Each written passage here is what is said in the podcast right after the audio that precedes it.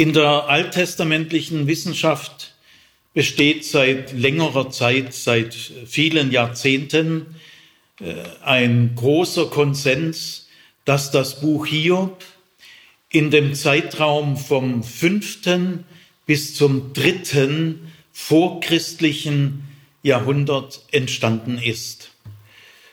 Dafür sprechen vor allem äh, drei Gründe. Es ist einmal ein bereits relativ stark aramäisch beeinflusstes Hebräisch.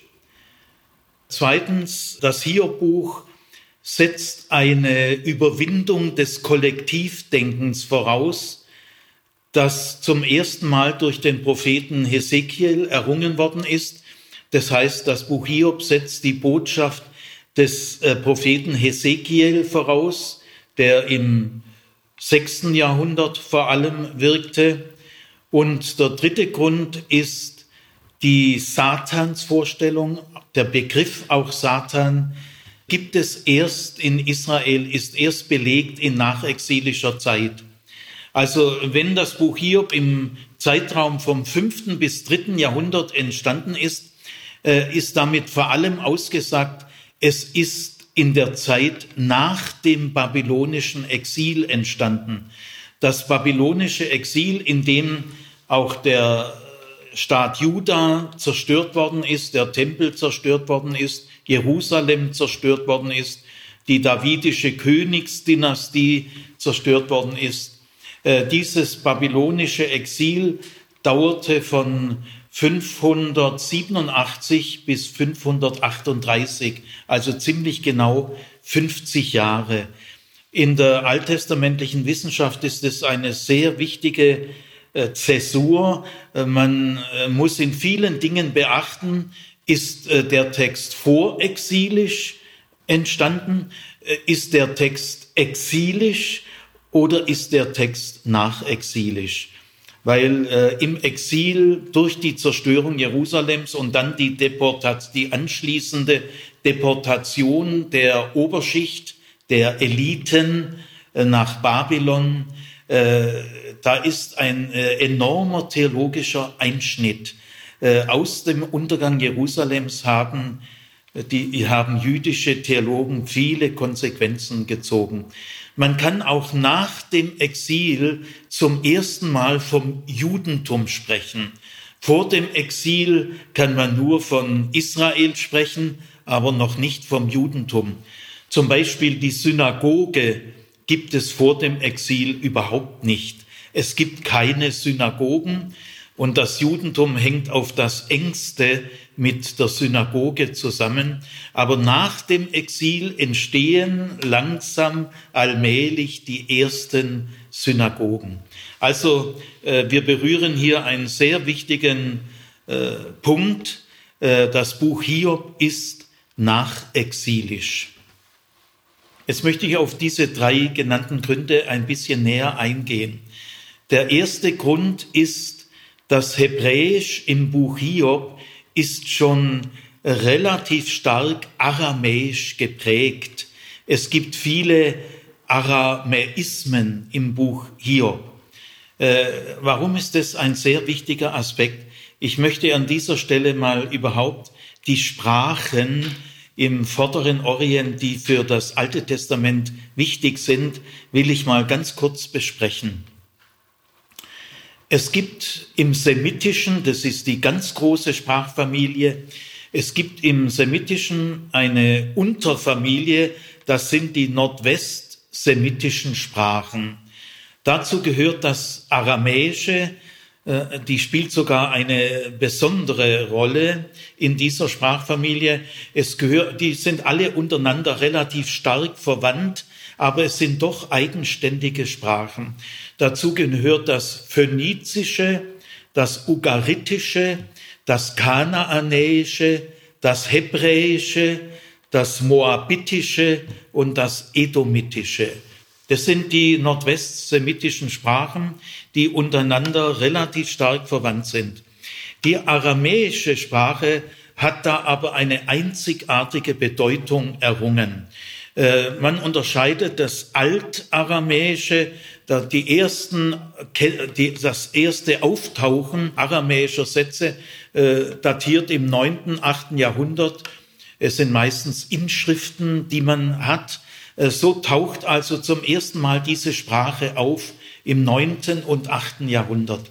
Dann aber im siebten und sechsten Jahrhundert entwickelt diese Sprache eine enorme Bedeutung, weil sowohl im Neuassyrischen Reich wird das Aramäische zur Verkehrssprache. Äh, also das Neuassyrische Reich ist ein Großreich, ein Vielvölkerstaat mit vielen Sprachen und solche großen Reiche, die also Vielvölkerstaaten waren, brauchten eine Lingua franca, das heißt eine Sprache, die möglichst jeder verstand oder zumindest die Behörden, die Kanzleisprache, wo also zumindest die Leitungsorgane alle beherrschten. Und so wurde das Aramäische äh, so Schritt für Schritt zu einer Art Verkehrssprache im Neuassyrischen Reich, dann auch im Neubabylonischen Reich und dann vor allem im Persischen Reich. Im äh, sechsten Jahrhundert äh, äh, erlaubten ja die Perser den deportierten Juden 538 wieder zurückzukehren nach Jerusalem und dass äh, die Provinz Juda war eine persische äh, Provinz. Dieses persische Reich, das so also ab dem sechsten, vor allem dann im fünften, vierten, dritten Jahrhundert äh, den Ton angab, war das erste Weltreich überhaupt in der Geschichte. Äh, es ging, es hatte also Einfluss vom Indien, vom Schwarzen Meer bis nach Nordafrika. Also da wurden ja viele Sprachen gesprochen und jetzt wurde das Aramäische genannt, das Reichsaramäisch. Und das Reichsaramäisch ist eben die Diplomatensprache, die Verkehrssprache, die Kanzleisprache im gesamten persischen Weltreich. Und dieser Einfluss nimmt immer mehr zu. Man kann sagen, vom sechsten ins fünfte, ins vierte, ins dritte Jahrhundert nimmt der aramäische Einfluss auf das Hebräische immer mehr zu. Immer mehr Aramäismen, äh, also sagen wir mal, heute haben wir viele Amerikanismen. Das Wort Team ist also ein Amerikanismus. Wenn mal ein deutscher Text später gefunden wird, da kommt das Wort Team vor, dann kann man sagen, äh, das kann nicht aus dem 19., 18. Jahrhundert stammen. Da gibt es das Wort Team als Lehnwort, als Amerikanismus, gibt es noch nicht. Oder Coca-Cola oder so, gibt es im 19. Jahrhundert nicht. Und so kann man an den Aramäismen äh, sehr gut das Alter des Textes bestimmen. Die jüngsten alttestamentlichen Bücher, zum Beispiel die Chronika-Bücher oder Esra, Nehemia oder Esther, da ist der äh, aramäische Einfluss noch viel stärker. Er nimmt also immer mehr zu. Äh, das ist also ein sehr objektives Kriterium zur Bestimmung des Alters eines Textes. Um 200 verliert das Aramäische seine Funktion als internationale Verkehrssprache und es tritt das Griechische an die Stelle. Nach Alexander dem Großen übernimmt so ab 200 ganz grob allmählich das Griechische die Funktion der Lingua Franca, der internationalen Sprache. Alle Gebildeten verstanden dann Griechisch. In, in Israel äh, war eine Sonderentwicklung, das Aramäische nahm immer mehr zu. Vor allem auch die jüngsten Teile des Hiob-Buches haben viel mehr Aramäismen als die ältesten Teile. Also selbst innerhalb des Buches Hiob ist es ein gutes Kriterium für alte oder junge Texte. In Israel war es so, dass äh, das Aramäische überhaupt äh, zur Sprache der Juden wurde. Jesus zum Beispiel hat Aramäisch gesprochen. Also während das Aramäische international gesehen äh, teilweise an Bedeutung verlor und das Griechische an die Stelle trat, gab es lokale Entwicklungen, wo das Aramäische vollends zur Umgangssprache geworden ist. Zur Zeit Jesu verstanden nur noch Gebildete das klassische Hebräisch. Der, die normale Bevölkerung verstand Hebräisch gar nicht mehr. Und deswegen musste man, wenn in den Synagogen das Alte Testament auf Hebräisch vorgelesen wurde, musste man anschließend eine aramäische Übersetzung vorlesen, damit äh, die Gemeinde äh, in Juda äh, ihre eigene Bibel überhaupt noch verstehen konnte. Gut, also das ist ein enorm wichtiger Aspekt, die Bedeutung des Aramäischen. Ich will bei dieser Gelegenheit noch etwas erwähnen, was vielleicht für viele sehr interessant ist. Das Aramäische hat sich gehalten bis heute. Es gibt im heutigen Syrien äh, mehrere kleine Sprachinseln, da wird immer noch Aramäisch gesprochen, also die Sprache Jesu, und die hat sich gar nicht sehr verändert. Ich war schon mal, ich war öfters in Syrien und ich war also vor diesen fürchterlichen Bürgerkriegen, als alles noch im Frieden war. Und ich bin dann durch eben äh, Guides, die mich da geführt haben, äh, in die Bergregionen in Syrien. Äh, da sind mehrere aramäisch-christliche Gemeinden, die habe ich dann besucht und das werde ich nie vergessen, wie ein Gemeindeleiter oder ein Mann aus einer aramäischen Gemeinde mir das Vaterunser auf Aramäisch gebetet hat. Es ist sehr ähnlich wie das Vaterunser auf Hebräisch, aber es ist schon auch anders. Gell? Also es gibt heute noch Gemeinden in Syrien, in den Bergregionen, weil sie unterdrückt wurden durch den Islam, haben die sich auch von selbst zurückgezogen in unzugängliche Bergregionen und da gibt es heute noch solche Gemeinden. Es gibt auch in Baden-Württemberg, wahrscheinlich in ganz Deutschland, auch einige Aramäergemeinden, die dem politischen Druck in Syrien ausgewichen sind zum Beispiel bei uns in Bietigheim gibt es eine relativ große Aramäergemeinde, in Esslingen auch. Und ich habe äh, einmal in den 20 Jahren, in denen ich an der PH äh, Professor war, habe ich einmal eine Studentin gehabt aus der Bietigheimer Aramäergemeinde, die spricht fließend Aramäisch also die Sprache, die Jesus gesprochen hat, das war schon, sie konnte dann alles immer übersetzen ins Aramäische. Gell? Und dann äh, äh habe ich auch gemerkt, die sind in ihrer äh, geistlich-theologischen Tradition sehr anders wie katholisch-evangelisch.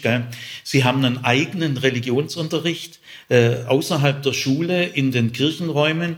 Und diese Studentin, als sie dann ihr Staatsexamen machte, konnte sich entscheiden, wird sie im staatlichen Schulsystem evangelische Religion unterrichten oder wird sie Religionslehrerin innerhalb der Aramäergemeinden. Was sie dann entschieden hat, weiß ich nicht.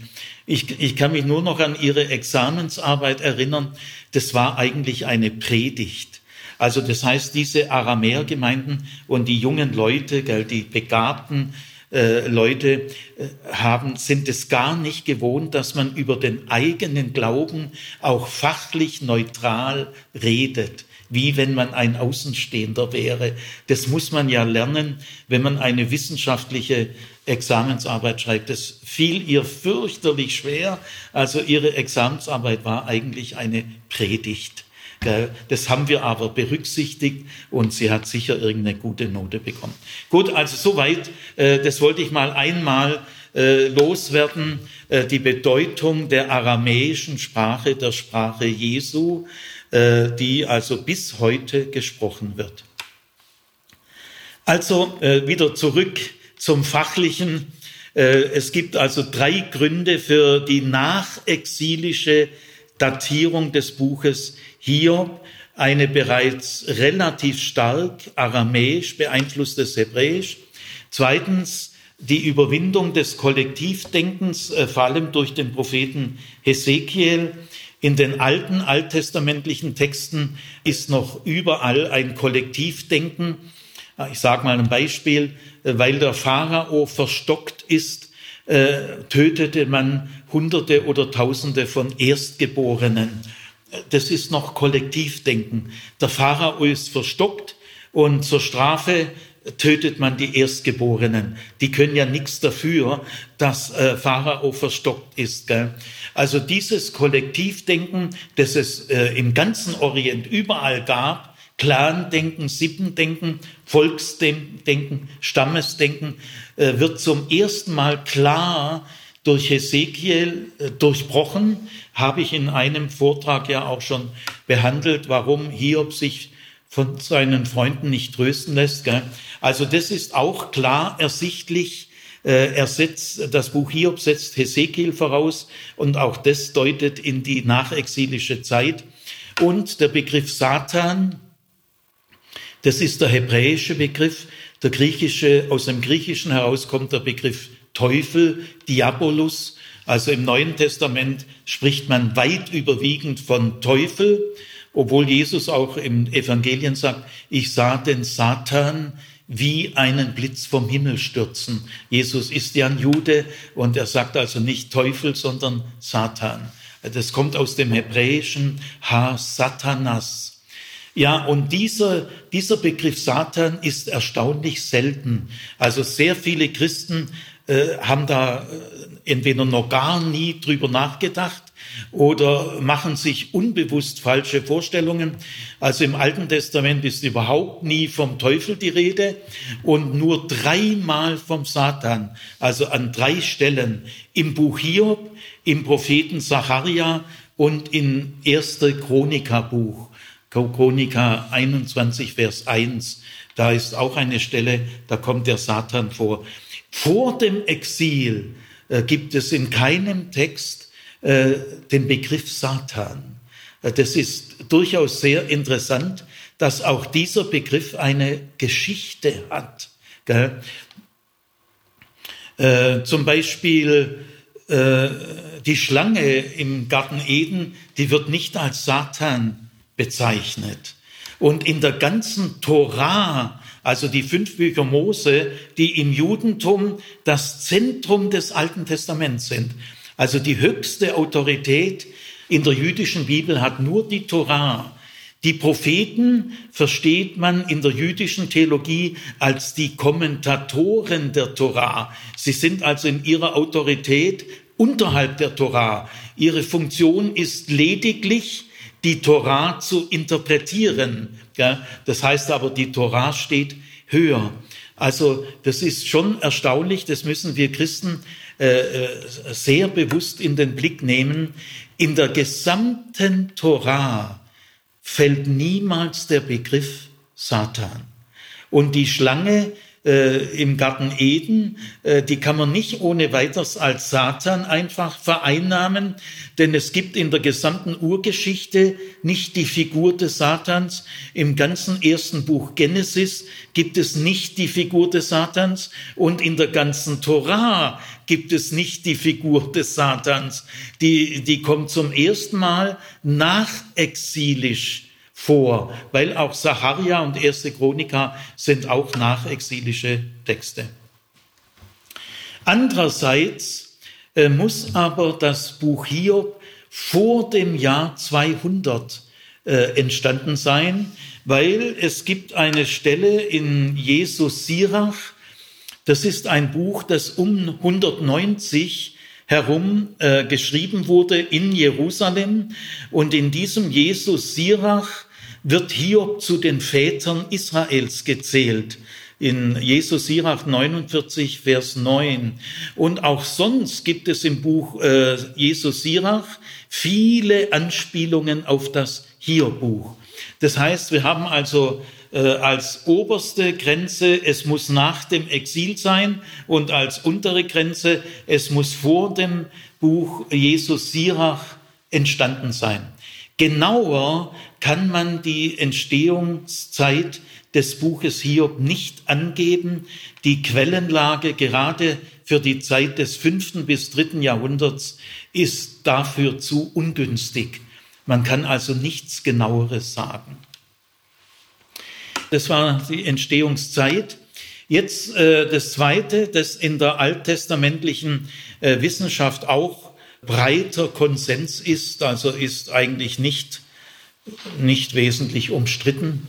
ich würde mal sagen 90 bis 95 Prozent der Alttestamentler äh, sind sich darin einig, dass das Buch Hiob in drei Schritten entstanden ist. Der erste Schritt ist die Hiob-Erzählung, die ursprünglich selbstständig war. Die Hiob-Erzählung finden wir in Hiob 1, äh, Vers 1 bis Hiob 2,10 und dann ganz am Ende Hiob 42, 10 bis 17. Das ist die Hiob-Erzählung, die ist im heutigen Hiob-Buch aufgeteilt am Anfang und am Ende.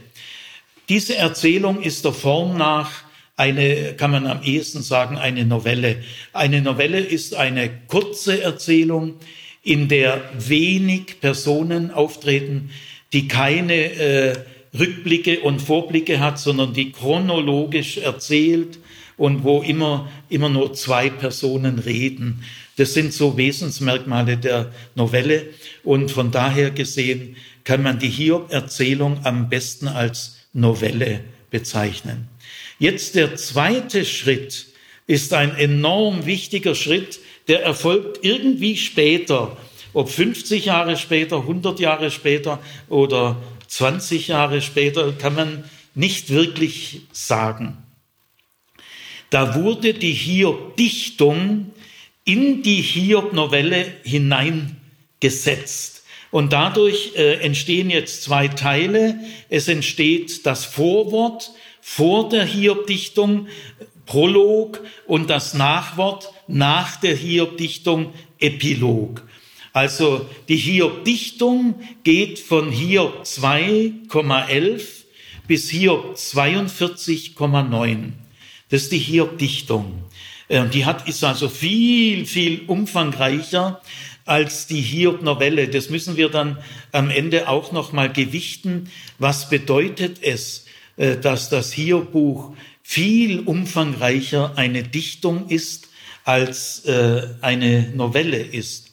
Also der zweite Schritt, es wird eine Hiob-Dichtung von irgendjemand, wir wissen die Autoren nicht, sind unbekannt, äh, wird die Hiob-Dichtung hineingesetzt in die Hiob Novelle und die Hiob-Novelle wird dadurch zum Vorwort und zum Nachwort. Der dritte Schritt ist, als die Hiob-Dichtung äh, da war, Jahrzehnte vielleicht da war, Einzelheiten können wir nicht sagen, wurden an die Hiob-Dichtung noch spätere Einschübe eingebracht. Äh, der größte Einschub ist, sind die Elihu-Reden, das sind sechs Kapitel, also ist wirklich sehr viel, in Hiob 32 bis Hiob 37. Das sind die Elihu-Reden. Dann äh, wurde auch ein Hymnus an die Weisheit an einer bestimmten Stelle reingesetzt. Das ist Hiob 28, ist also auch ein späterer Zusatz. Und an äh, der Hiob-Dichtung, an den drei Redegängen wurde gearbeitet. Der dritte Redegang ist in seiner Anordnung gestört und er ist unvollständig. Man merkt also, dass später am dritten Redeteil, der ja der entscheidende ist, der Ausgang, äh, da wurde also kontrovers gearbeitet. Wir müssen dabei berücksichtigen, dass ja das Buch Hiob nicht sofort zur Heiligen Schrift wurde. Auch andere, die meisten, äh, fast alle alttestamentlichen Schriften wurden ja nicht, ich sag mal so, zack, bumm, zum Bibeltext, sondern es dauerte noch Jahrzehnte und Jahrhunderte, bis eine Schrift dann in den biblischen Kanon aufgenommen wurde. Und solange das Buch hier noch nicht Bestandteil der Heiligen Schrift war, des Tanach, der jüdischen Heiligen Schrift, so lang konnte dieser Text bearbeitet werden, überarbeitet werden, redaktionell bearbeitet werden, fortgeschrieben werden. Und in diesen Überarbeitungsprozessen und Fortschreibungsprozessen zeichnen, zeichnen sich des Öfteren auch gerade im Hierbuch dritter Redegang kontroverse theologische äh, Kämpfe ab denn äh, die Hiob-Dichtung greift sehr deutlich bisherige theologische Positionen an, die auch weiterhin vertreten wurden. Und so merkt man in diesen Bearbeitungskämpfen, könnte man fast sagen, können wir eine innerbiblische Theologiegeschichte rekonstruieren. Also, ich fasse zusammen, die Entstehungszeit ist fünftes bis drittes Jahrhundert, nachexilisch auf jeden Fall.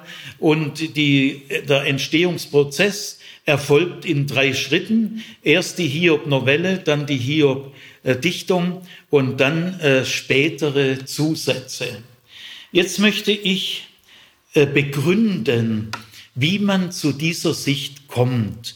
Ich möchte bei dieser Gelegenheit auch einen kleinen Einblick versuchen zu geben, wie sorgfältig und verantwortungsbewusst man in der heutigen modernen Bibelwissenschaft arbeitet. Es gibt ja sehr viele Universitäten, hunderte äh, in, der EU und in Deutschland. Und da gibt es viele Fachzeitschriften, wo die Fachleute äh, gegenseitig ihre Thesen und Hypothesen diskutieren. Und was sich dann in der Fachwelt über Jahrzehnte durchsetzt, da dürfen wir ruhig Respekt haben.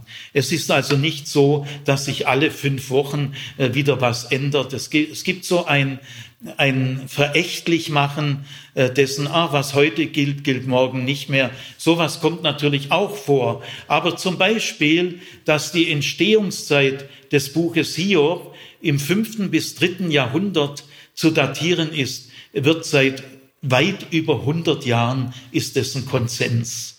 Äh, es hat niemand gegeben, der mit, mit Argumenten äh, diese Argumentation äh, verändern konnte. Die hat sich durchgesetzt. Und auch, dass das Hierbuch in drei Schritten entstanden ist, ist seit ungefähr 100 Jahren äh, weitestgehend Konsens. Und jetzt warum? Wie wird da argumentiert? Es ist für uns gut, wenn wir diese Argumente mal beispielhaft am Buch hier genauer hören.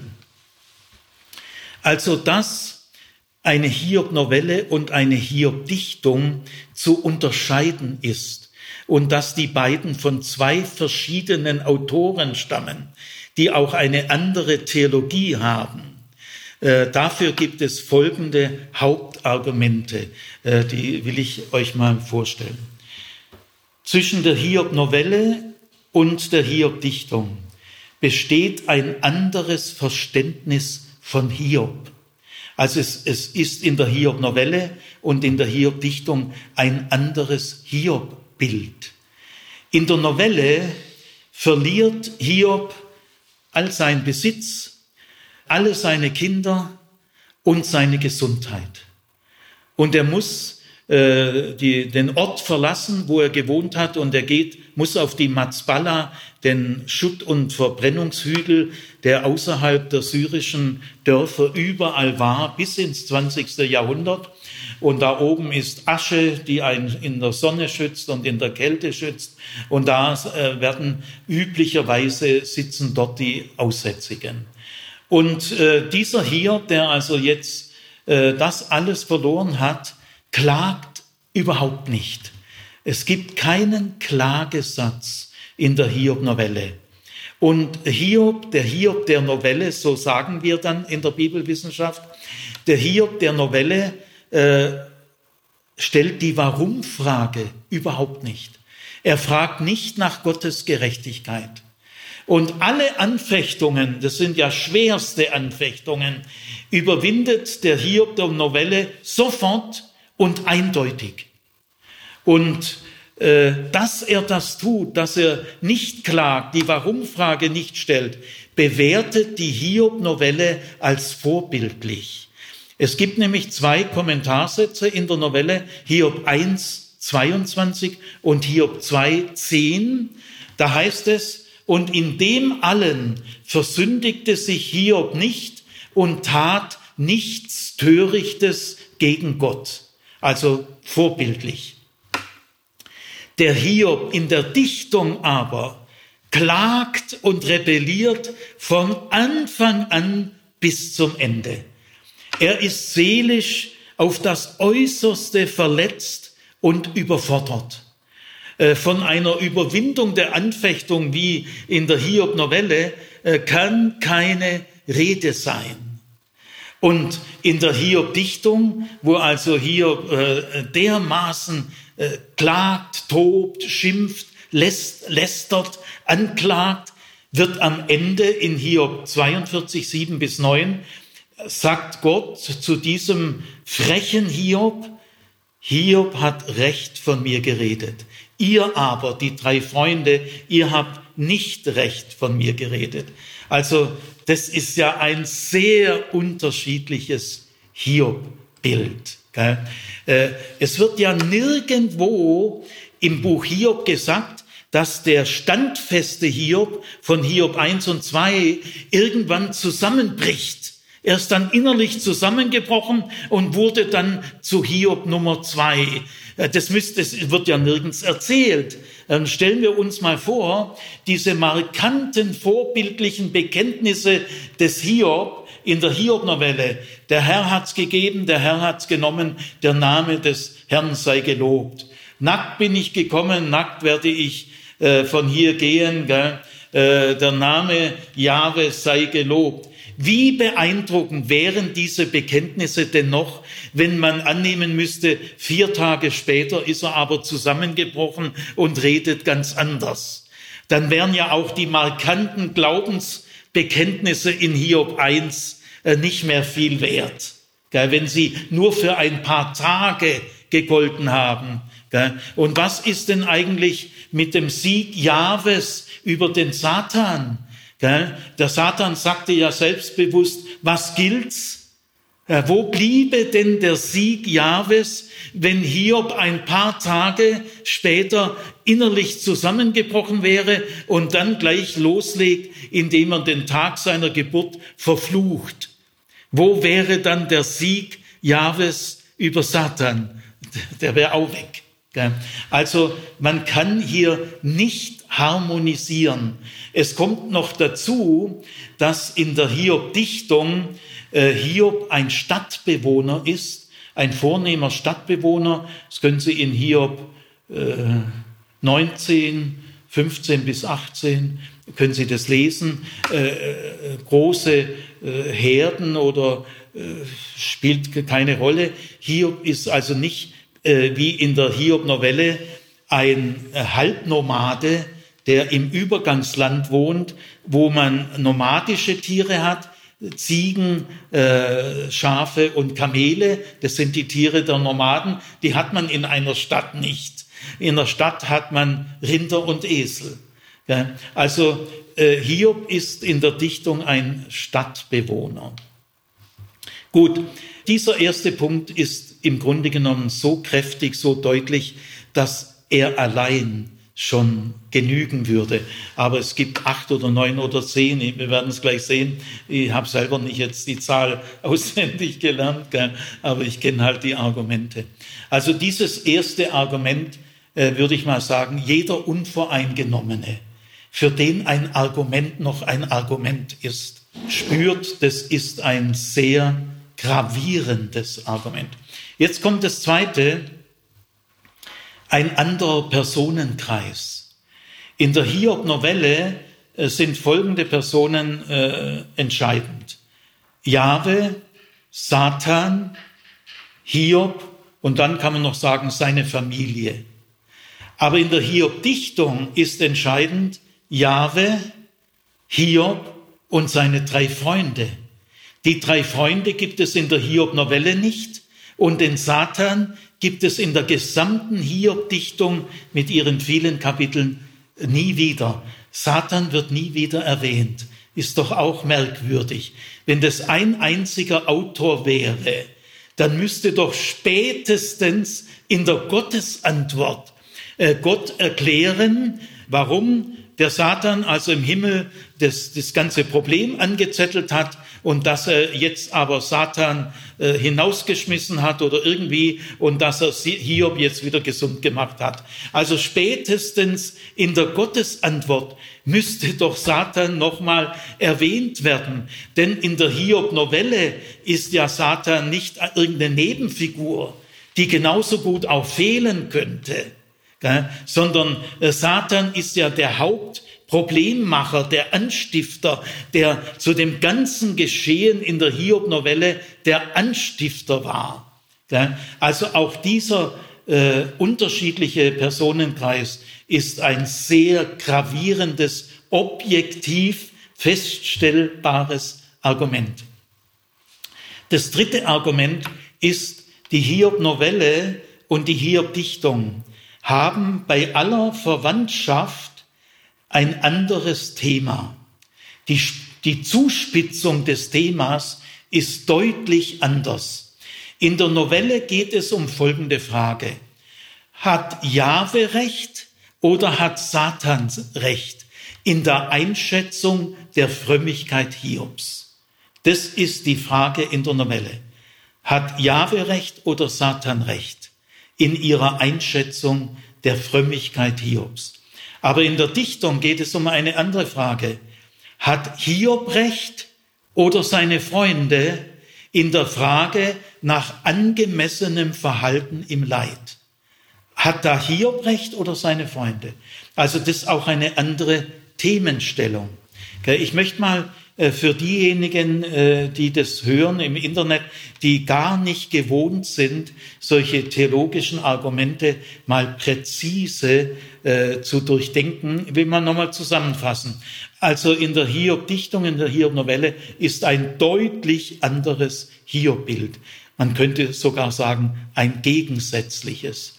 Zweitens, ein anderer Personenkreis. Es werden drei Freunde jetzt sehr wichtig, die es in der Novelle gar nicht gibt. Und jetzt wird Satan völlig unwichtig, der in der Novelle eine der Hauptfiguren war. In der Dichtung ist sachlich gar kein Platz für einen Satan, weil alle Formen des Leids sofort mit Gott direkt in Verbindung gebracht werden, sowohl von Hiob als auch von den drei Freunden. Dann eine andere Fragestellung, hat äh, Gott recht oder der Satan in der Einschätzung Hiobs? Oder hat Hiob recht oder seine Freunde, wenn es darum geht, sich im Leid angemessen zu verhalten? Jetzt gibt es ein viertes Argument, nämlich deutliche äh, formale Unterschiede äh, vom Wortschatz und vom, vom Stil her. Die Hiob-Novelle ist in normalem Erzählton. Man sagt Prosa. Ist normales Prosa. Nur die Bekenntnisse des Hiob, die sind äh, poetisch rhythmisiert. Äh, aber die Hiob-Dichtung ist fast zu 100 Prozent nur der kurze Anfang und das kurze Ende ist auch Erzählung, komme ich noch drauf. Aber der gesamte Hauptteil von Hiob 3 bis Hiob äh, 31 und dann auch die Gottesantwort äh, ist alles rhythmisiert. Also die ganze Hiob-Dichtung ist poetisch in Versen, die einen genauen Rhythmus haben. Äh, ist also ein deutlicher Unterschied. Äh, dann äh, zu diesen Unterschieden gehört auch ganz unterschiedliche Gottesnamen. In der Hiob-Novelle die Hiob-Novelle hat überhaupt keine Scheu, Gott als Jahwe zu bezeichnen. An, an vielen Stellen, fünf, sechs, sieben Stellen, äh, ist Gott Jahwe. Und wenn er nicht als Jahwe bezeichnet wird in der Hiob-Novelle, dann spricht diese Novelle von Elohim. Und Elohim ist der normale äh, hebräische Bezeichnung für Gott. Also Elohim ist kein Name wie Jahwe, sondern ist eine Bezeichnung Gott allgemein. Also diese beiden Bezeichnungen gibt es in der Hiob-Novelle, sonst keine.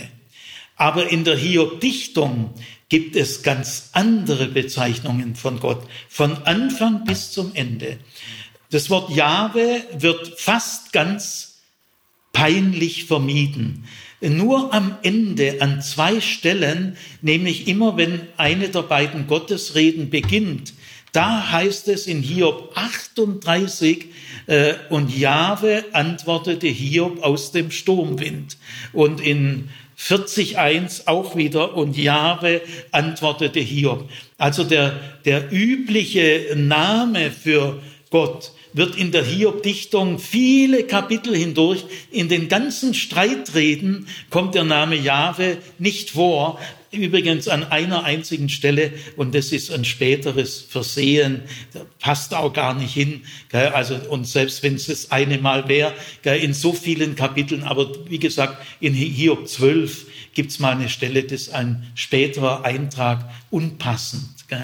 Gut, äh, Elohim kommt gar nicht vor der übliche Ausdruck für Gott, sondern in der Hiob-Dichtung wird Gott als El angeredet. Das ist die allgemeine Bezeichnung für Gott in, der, in den semitischen Religionen. El ist also auch außerhalb Israels äh, die normale Bezeichnung für Gott. Dann wird Gott oft angesprochen als Eloah. Äh, das ist der Singular von Elohim äh, und der ist eigentlich im Hebräischen gar nicht mehr üblich. Den gibt's außerhalb der Hiob-Dichtung. Ich weiß nicht, ob es den überhaupt gibt und wenn, dann ganz, ganz selten. Gell? Und es, die dritte Gottesbezeichnung ist El Shaddai. Das ist auch eine Bezeichnung, die außerhalb von Israel sehr oft genannt wird. Das heißt der Allmächtige. Also in der Hiob-Novelle wird Gott als Jahwe und Elohim bezeichnet oder genannt. In der Hiob-Dichtung ist Elohim gar nicht da. Äh, Jahwe wird ganz bewusst bis aufs Ende äh, aufgespart. Und dann zwei häufige äh, Bezeichnungen, Eloah und El Shaddai. Diese gibt's in der Hiob-Novelle nicht ein einziges Mal. Also wenn das der gleiche Autor wäre, jetzt bei diesen vier Argumenten würde ich sagen, in der modernen Bibelwissenschaft spätesten jetzt, weil die Argumente liegen ja auf ganz unterschiedlichen Ebenen. Gell? Äh, die summieren sich äh, so, dass man dagegen, was, warum auch. Gell? Ich will aber zur Vollständigkeit noch weitere Gesichtspunkte sagen, die noch dazukommen. Gell? Und in guten Kommentaren werden die auch klipp und klar besprochen und dann äh, wächst man in innerer Erkenntnis äh, über solche Bibeltexte. Äh, zum Beispiel in, in der ersten Szene der Hiob-Novelle, die erste Szene 1.1 bis 1.5, da wird Hiob vorgestellt, wie sein Charakter, seine Herden und dann sein Familienleben. Und die allerletzte Szene ganz am Ende, äh, Hiob 42, 10 bis 17, äh, das war das Ende dieser Hiob-Novelle. Diese beiden Szenen sind sehr bewusst in Spiegelsymmetrie aufgebaut. Spiegelsymmetrie heißt, es wird der Aufbau gerade andersrum gemacht. Also in der Hiob 1, erster Charakter von Hiob, dann äh, sein Haus, seine Herden, sein Reichtum und dann das Familienleben, äh, seine Brüder, äh, seine Söhne, seine Töchter. In der letzten Szene geht's gerade andersrum. Erst das Familienleben von äh, Hiob, da kommen nämlich seine Brüder und Schwestern zu einem Beileidsbesuch und wollen ihn trösten und auch materiell unterstützen ist aber arg spät. Gell? Die, die, die Freunde, wenn das jetzt ein, ein Werk wäre, die Freunde sind doch aus Theman und von weit her gekommen, haben eine Woche lang mit Hiob geschwiegen und dann dieser lange Disput und erst danach äh, kommen seine Brüder und Schwestern zum Beileidsbesuch. Das wäre ja sehr spät, sehr spät. Und diese Spiegelsymmetrie, erst das Familienleben, dann äh, sein, sein Haus, äh, kriegt wieder die äh, doppelte Zahl an Kindern und Herde und ganz am Ende sein Charakter, er wertet das Weibliche auf. Diese Spiegelsymmetrie, die ganz bewusst äh, die Szene eins und die Szene am Schluss prägt, die wirkt natürlich eigentlich nur, wenn sie relativ dicht aufeinander kommen. Denn es gibt ja in der Antike keine Bücher, wo man mal geschwind zurückblättern kann. Wie war denn das am Anfang? Es sind ja Schriftrollen. Die muss man drehen. 42 Kapitel. Das ist geht gar nicht. Gell? Also diese Spiegelsymmetrie verliert ihre Wirkung, äh, wenn da 40 andere Kapitel dazwischen stehen. Aber wenn sie in einer Novelle, die überhaupt nur kurz ist, Anfang und Ende ausmachen, dann wirkt sie. Und gleichzeitig noch das andere Argument, äh, der Beileidsbesuch der Familienangehörigen, Brüder und Schwestern, kommt komisch spät nach den Freunden. Aber äh, tun wir mal die ganze äh, Dichtung weglassen, gibt es gar keine Freunde. Dann ist der Beileidsbesuch in Hiob äh, 42, 10 und 11 äh, genau richtig. Er erfolgt gleich nach den ganzen Unglücksdarstellungen. Dann äh, ist noch äh, ein weiterer Gesichtspunkt, Dialoge im Orient, äh, Dialoge oder Streitreden äh, gibt es äh, eine ganze Anzahl in Mesopotamien, vor allem in Ägypten. Und vor allem in den ägyptischen Streitreden oder Dialogen ist es überall so, sie haben einen erzählenden Anfang, kurz, so wie auch in der Hiob-Dichtung, da werden die Redner und die Redesituation werden kurz vorgestellt. Das ist die narrative Einleitung. Und dann ist es Dialog, Streitrede. Und jede Streitrede hat einen narrativen Abschluss. Da wird das Fazit gezogen, was hat dieses Streitgespräch ergeben. Und genau so macht es die Hiob-Dichtung. Sie hat eine erzählende Einführung, 2.11 bis 2.13. Da kommt Eliphas von, ich, die Städte weiß ich jetzt nicht auswendig. Und dann kommt Bildad von sowieso und Sofa von sowieso. Und sie kommen zu Hiob, sie erkennen ihn nicht. Und als sie dort sind, sie, müssen sie weinen, sie streuen sich Staub auf der, ihr Haupt und schweigen mit Hiob äh, eine Woche lang. Also diese, äh, das ist ein, ein weiterer Gesichtspunkt. Die Hiob-Dichtung ist formal in sich äh, so aufgebaut, wie eben in, im antiken Orient Streitreden und Dispute aufgebaut sind. Und jetzt, wo das beides miteinander kombiniert wird, haben wir den merkwürdigen Fall, dass wir zwei Schlussworte haben. Hiob 42, 7 bis 9 ist das Schlusswort für die Dichtung, ist deutlich ein Schlusswort. Und Hiob 42, 10 bis 17 ist ein erzählendes Schlusswort für die Hiob-Novelle. Also das auch äh, durch diese Kombination kommt dieser etwas merkwürdige Sachverhalt zustande. Wir haben zwei Schlussworte. Ja, es gibt noch ein weiteres ganz spannendes, ein spannender Aspekt. Und zwar, die Hiob-Novelle hat, so wie wir sie heute haben, als Vorwort und als Schlusswort, hat sie sechs Szenen. Aber es fällt etwas sehr Merkwürdiges auf. Die Hiob-Novelle führt den Leser oder den Hörer sorgfältig Schritt für Schritt. Also die, die Novelle ist ein literarisches Kunstwerk. Jeder Erzählzug ergibt sich folgerichtig aus dem vorherigen. Also die Hiob-Novelle führt äh, sehr sorgfältig den Gang der Dinge. Aber in Hiob 42.10 äh, sagt, heißt es nur in einem Nebensatz, als Jahwe das Geschick Hiobs wendete. Tja, das kann man ja nicht anders verstehen als, als Jahwe Hiob wieder gesund machte, Hiob von der Matzballa wieder runterkam und wieder zurück in sein Haus kam. Anders kann man das ja nicht verstehen. Ja, aber das wäre doch das Allerwichtigste in dieser Hiob-Novelle, äh, die Gesundung Hiobs, gell, die ja auch zum Sieg Jahwes über Satan gehört. Aber diese entscheidende Veränderung in einer Novelle, die von Anfang an millimetergenau den Leser führt, Schritt für Schritt Folgerichtung, Folgerichtung führt, erwähnt ja den äh, eigentlich entscheidenden Vorgang, die Genesung Hiobs, nur beiläufig in einem Nebensatz.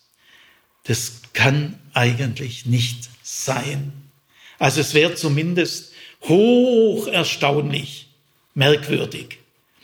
Und deswegen ist in der alttestamentlichen Wissenschaft schon seit Jahrzehnten äh, die Vermutung entstanden, es gab eine weitere Szene der Hiob-Novelle, nämlich die dritte Himmelsszene. Und die ist ausgefallen. Es geht auch nicht anders. Überlegen Sie mal, wenn die Hiob-Novelle sieben Szenen hätte, also eine dritte Himmelsszene. Am Anfang wird ja Hiob vorgestellt, dann kommt die erste Himmelsszene, da geht schon mal los mit der Wette. Dann kommt wieder die irdische Szene. Dann kommt eine zweite Himmelsszene. Hiob hat sich bewährt, aber Satan sattelt noch eine drauf, taste ihn selber an. Ja, also Jahre sagt gut. Dann kommt wieder die, äh, das haben wir jetzt die fünfte Szene.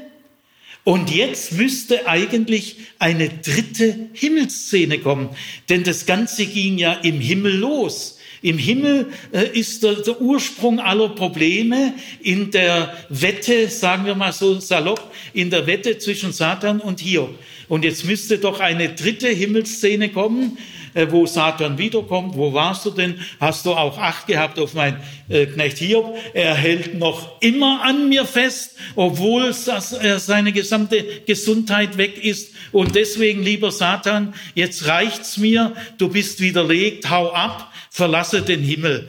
Und äh, Jahwe machte Hiob wieder gesund und Hiob stieg herunter von der Mazbala und wieder zurück nach Hause. So eine Szene muss es gegeben haben. Weil wenn du die Hiob-Dichtung in die Hiob-Novelle rein inkorporierst, geht es nicht anders, als dass du diese Szene rausschmeißt. Sonst passt die Dichtung überhaupt nicht in diese in diese Erzähllogik. Also wenn man überhaupt die beiden Dinge kombiniert, äh, dann geht es nur so, dass man äh, die dritte entscheidende Himmelsszene übergeht. Und deswegen war es schon eine kleine Sensation, als man arabische Hiob-Versionen gefunden hat, die tatsächlich diese dritte Himmelsszene haben. Manche Alttestamentler haben die schon geschrieben gehabt, die müsste so lauten und sie haben das zu 80, 90 Prozent getroffen. Also auch diese Beobachtung spricht sehr dafür, das sind zwei Autoren und äh, die Dichtung wurde also in diese Hiob-Novelle hineingesetzt. Also wenn Sie diese Argumente durch Argumente aus dem Text heraus widerlegen können, lerne ich sofort und gern von Ihnen. Aber bitte nur sachliche Argumente, die aus dem Text des Hierbuchs zu begründen sind.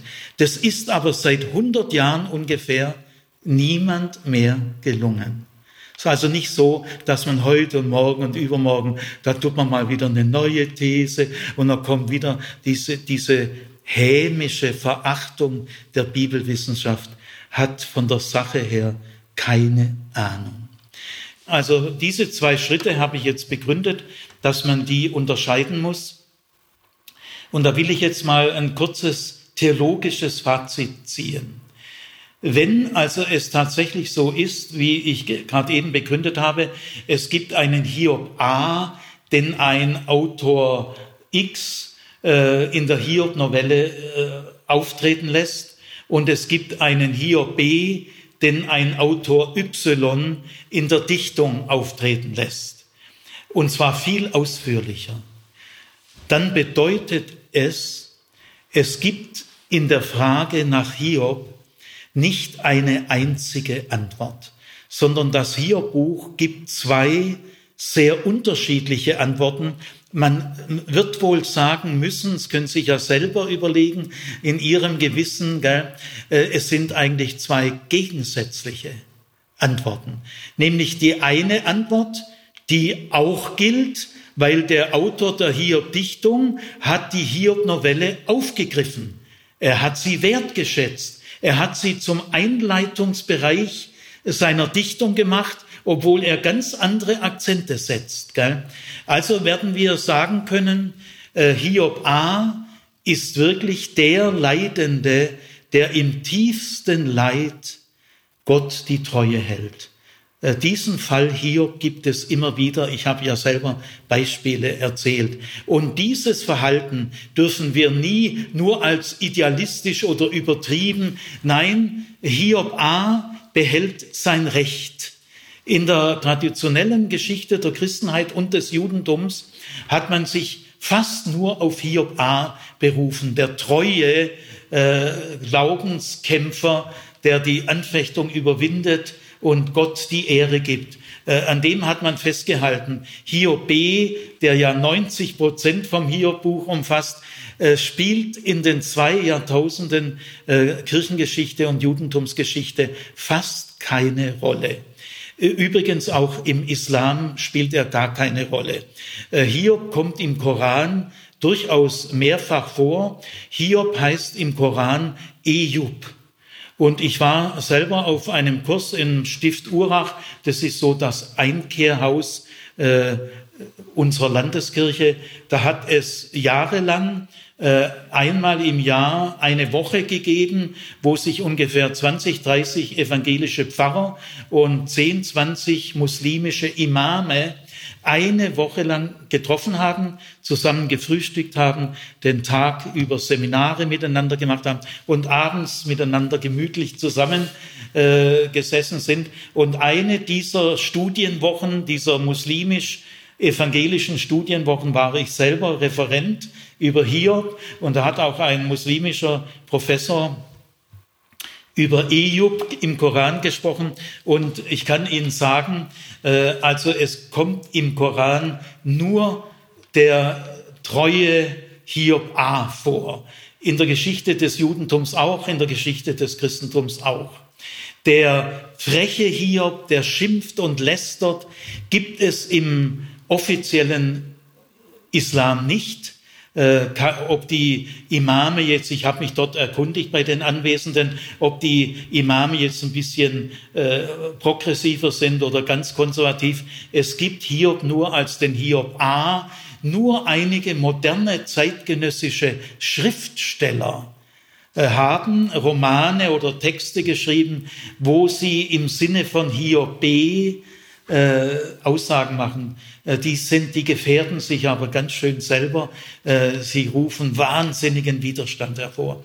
Also aus diesen Gründen ist es sehr wichtig, dass es zwei hier Darstellungen im Alten Testament tatsächlich gibt was das orthodoxe Judentum nicht gesehen, gern gesehen hat, was die Kirche äh, 2000 Jahre lang nicht gern gesehen hat und was der Islam auch nicht gerne sieht. Da sind die drei sich ziemlich einig. Und deswegen der freche Hiob, damit will dieser unbekannte Autor, den ich sehr verehre, der, der wollte bewusst machen, Hiob A ist nicht die einzig legitime Form, in schwerstem Leid sich zu verhalten. Äh, äh, schön, wenn es dazu kommt, bewunderungswürdig äh, und es zeigt, was Gott möglich ist. Und es in diesen Zeugen des Glaubens spüren wir, was Gott für diese Menschen bedeutet. Also das ist eine ganz entscheidende Erfahrung, aber es ist nicht die einzige. Und man kann sie sich nicht vornehmen. Man kann nicht sagen, wenn ich mal in Leid falle, ich will mich so verhalten wie Hiob A. Nein, das kannst du dir nicht vornehmen, denn du weißt nicht, wann du zusammenbrichst. Äh, äh, du kannst auch zusammenbrechen. Und deswegen brauchen wir Hiob B.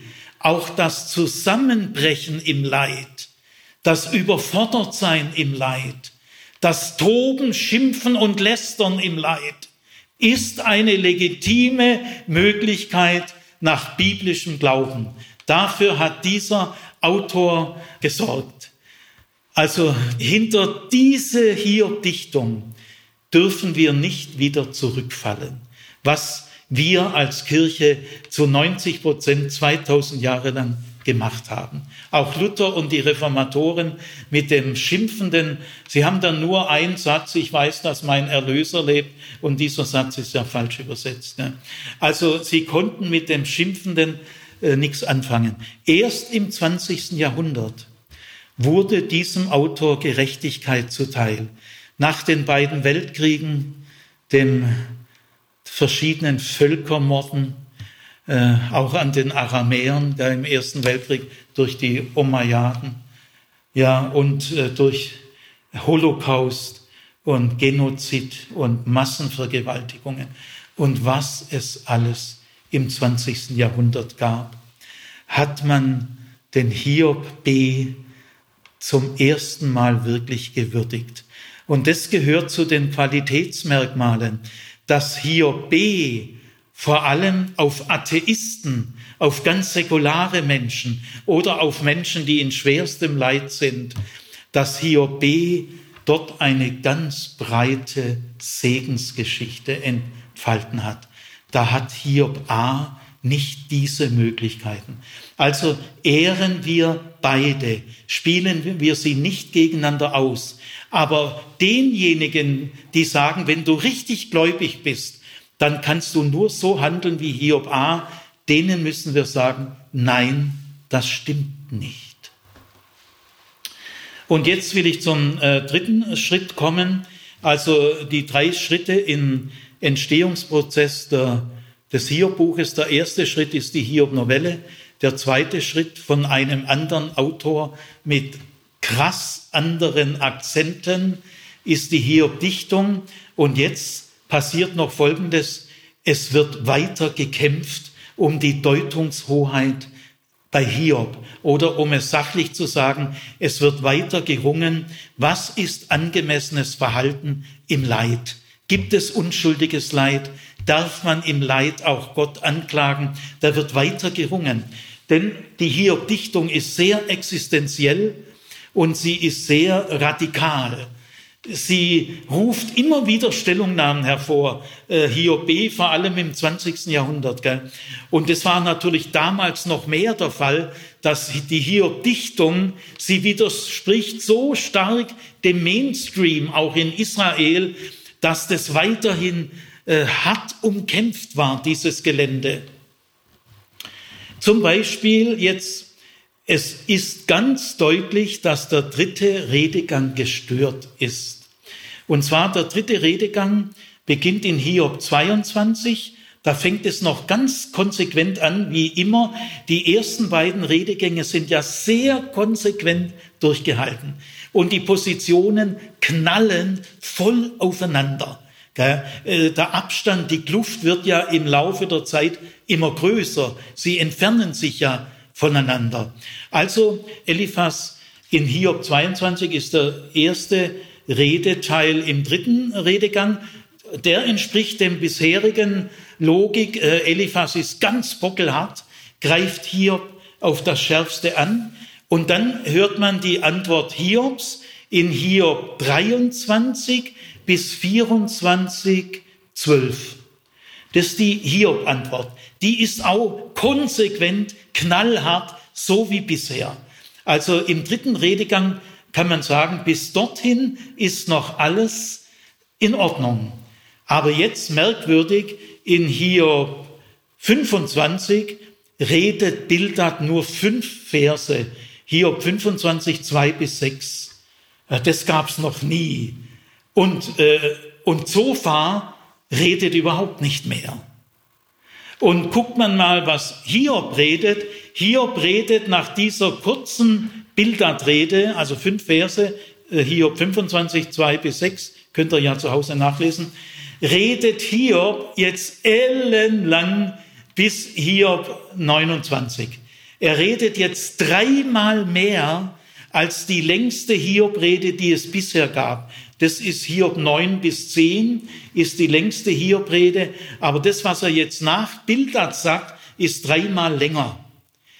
Und es passt nicht mehr, denn hier werden jetzt Worte in den Mund gelegt, die er bis dorthin leidenschaftlich abgelehnt hat. Also ich mache mal ein Beispiel. Äh, die Hiob-Rede von 23 bis 24, 12, die ist noch klar, so wie immer. Und Hiob hat ja nie nachgegeben.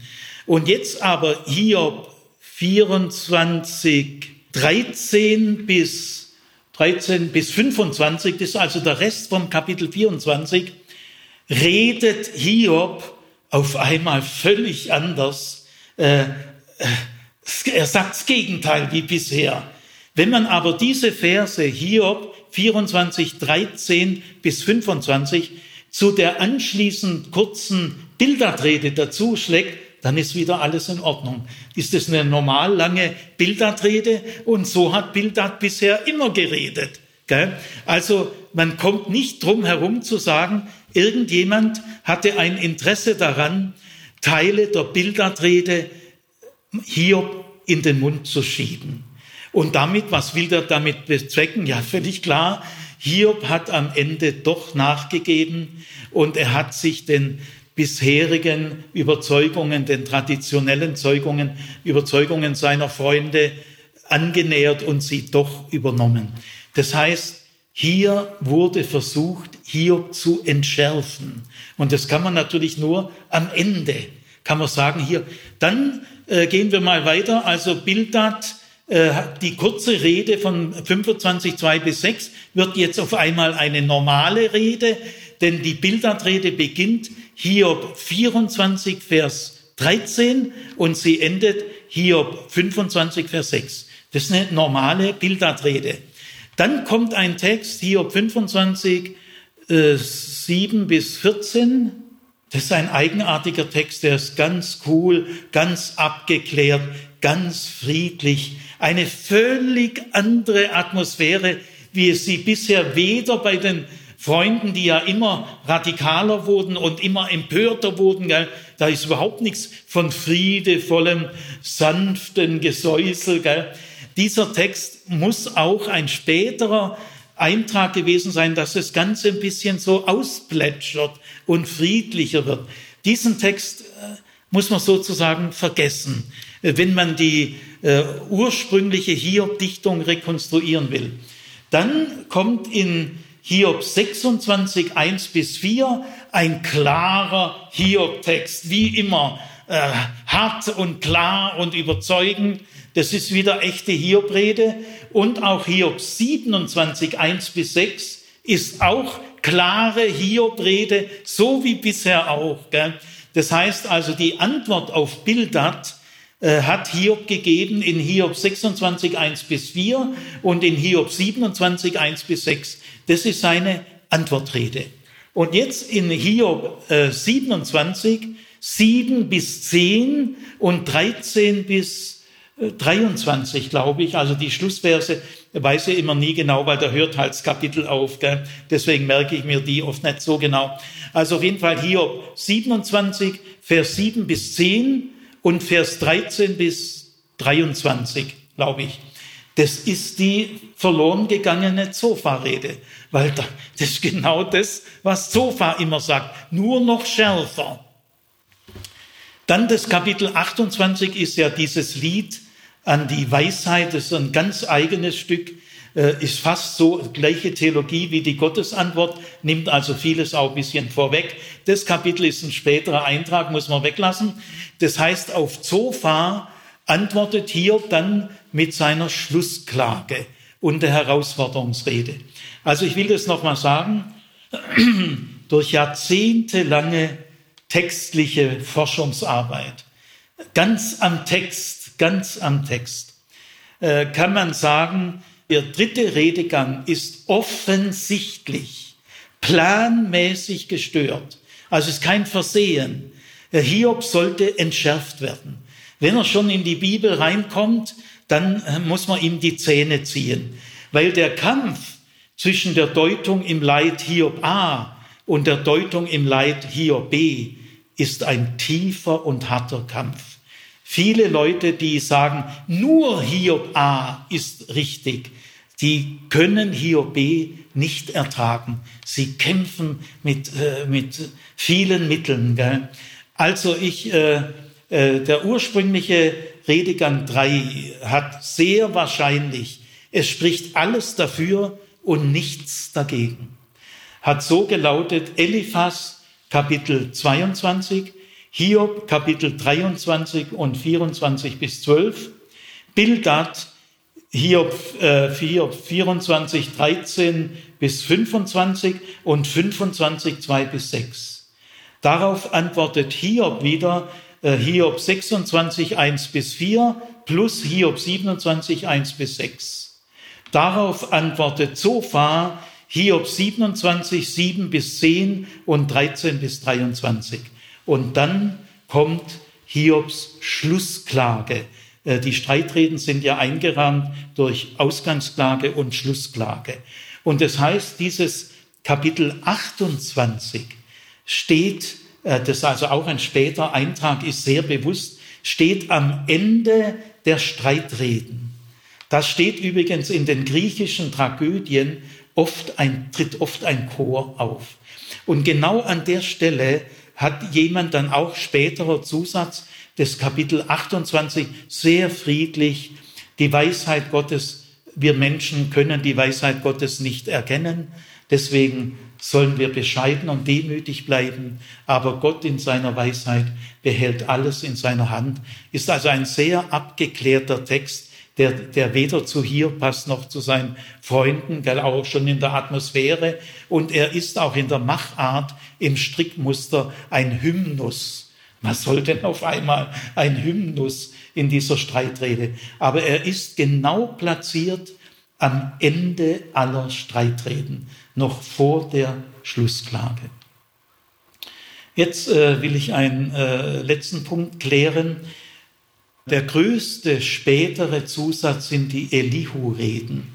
Die Elihu-Reden stehen in Kapitel 32 bis 37. Also die, die Streitreden enden so, dass Hiob eine Schlussklage anstimmt. Das ist Hiob 29 und 30. Und in 31 bringt er einen Reinigungseid. Das ist im Orient in so komplizierten Fällen, wo man seine Unschuld nicht richtig beweisen kann, ist es ein häufiges Mittel. Ich schwöre einen Reinigungseid und er hat immer folgende Logik. Falls ich tatsächlich das und das getan haben sollte, aber ich habe es nicht getan, aber sollte ich jetzt lügen und ich habe es tatsächlich getan, dann soll mich das und das treffen.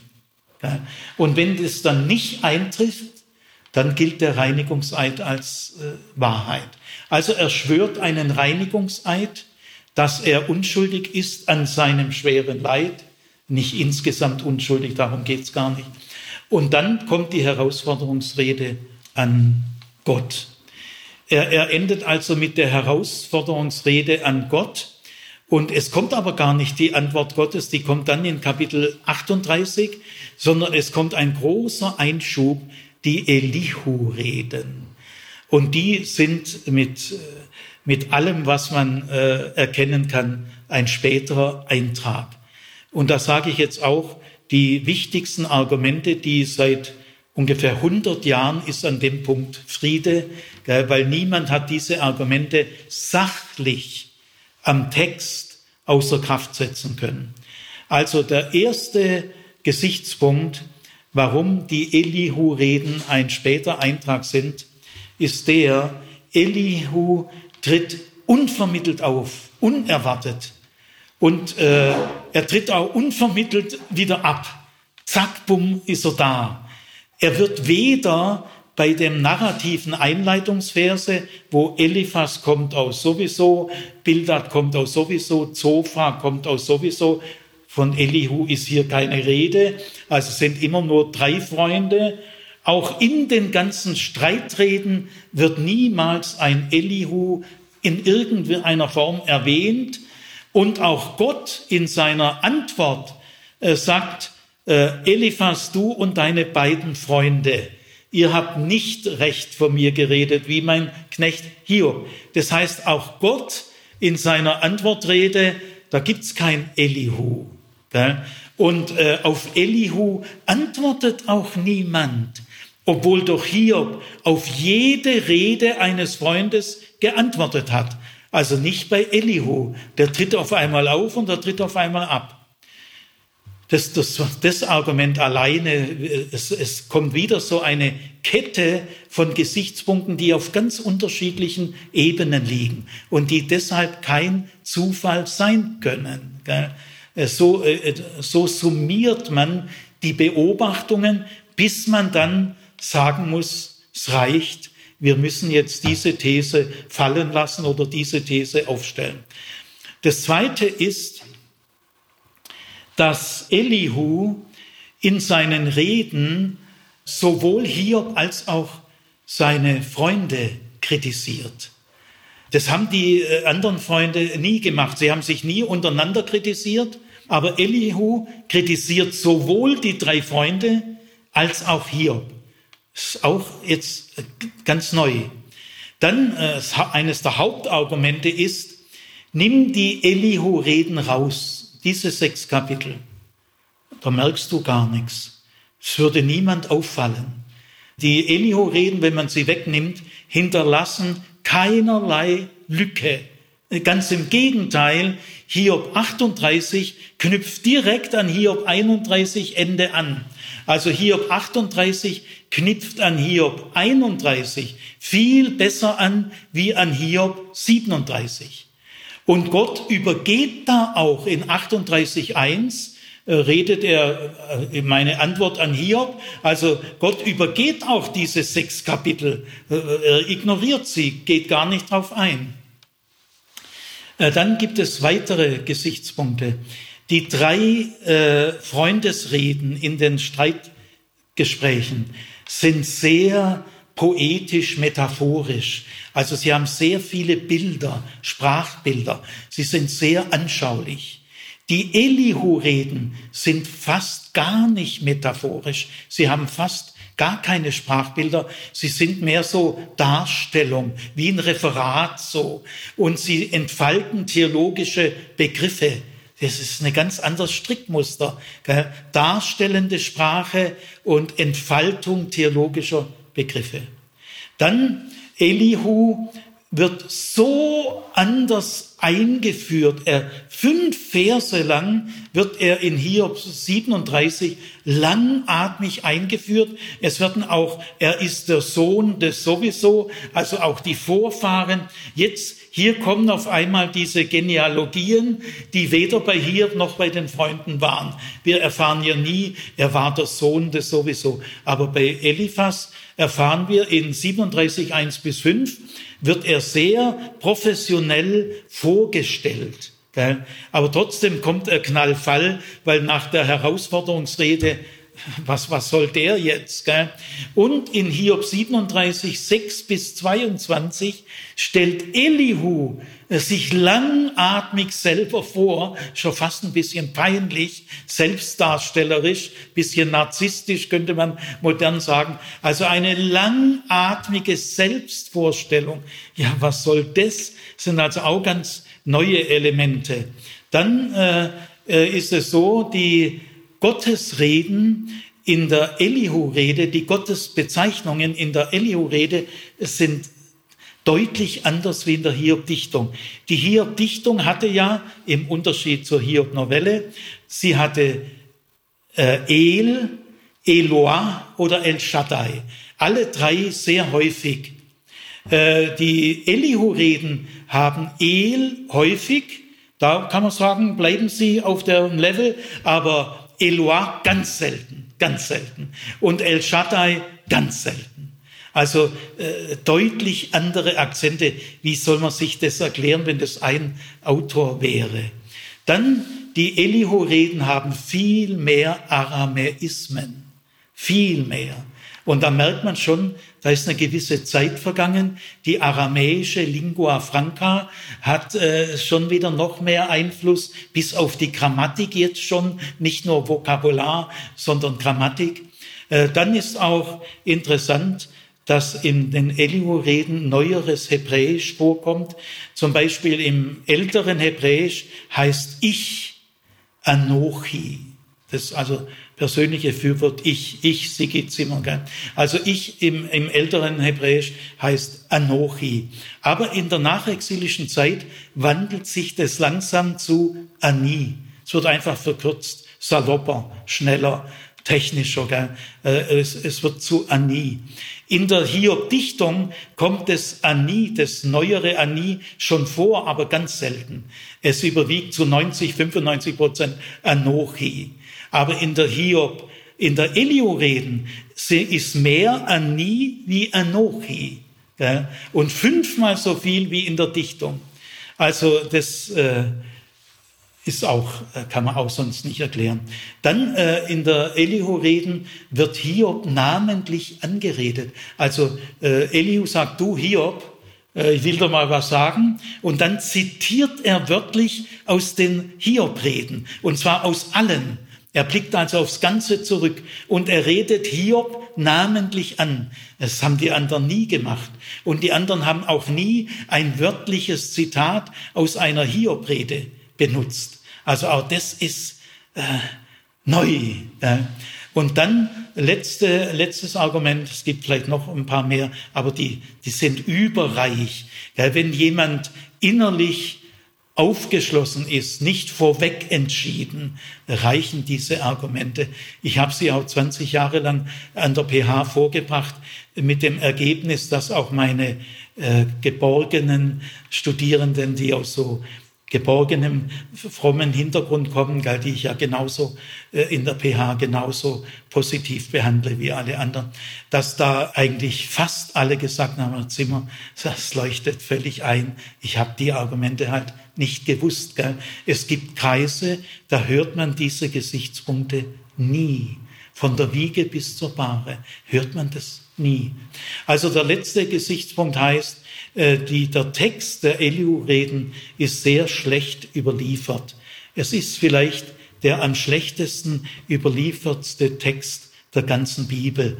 Man muss also sehr oft ganz klar, man merkt, da ist ein Grammatikfehler oder da fehlen zwei Buchstaben.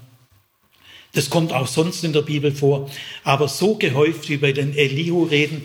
Also die Elihu-Reden sind wesentlich auffallend schlechter überliefert wie die Hiob-Dichtung. Jetzt haben zwei Alttestamentler, Karl Budde 1913 und Norbert Peters, äh, zum letzten Mal versucht, diese Argumente auszuschalten. Also Karl Budde, ein evangelischer Alttestamentler, 1913 in einem Buch und Norbert Peters, ein katholischer Alttestamentler in einem Buch 1930.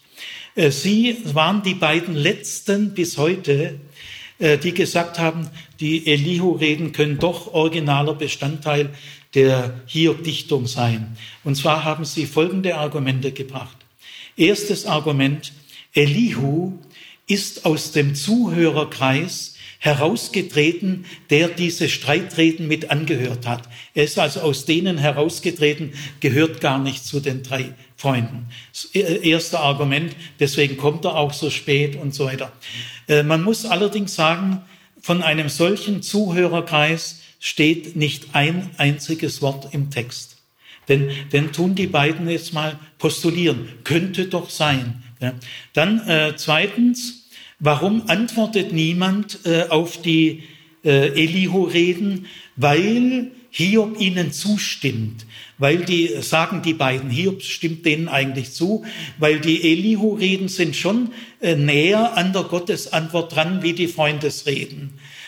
Und Gott stimmt den Elihu-Reden auch zu und muss er, deswegen muss er ihn nicht ausdrücklich kritisieren wie die äh, anderen drei Freunde.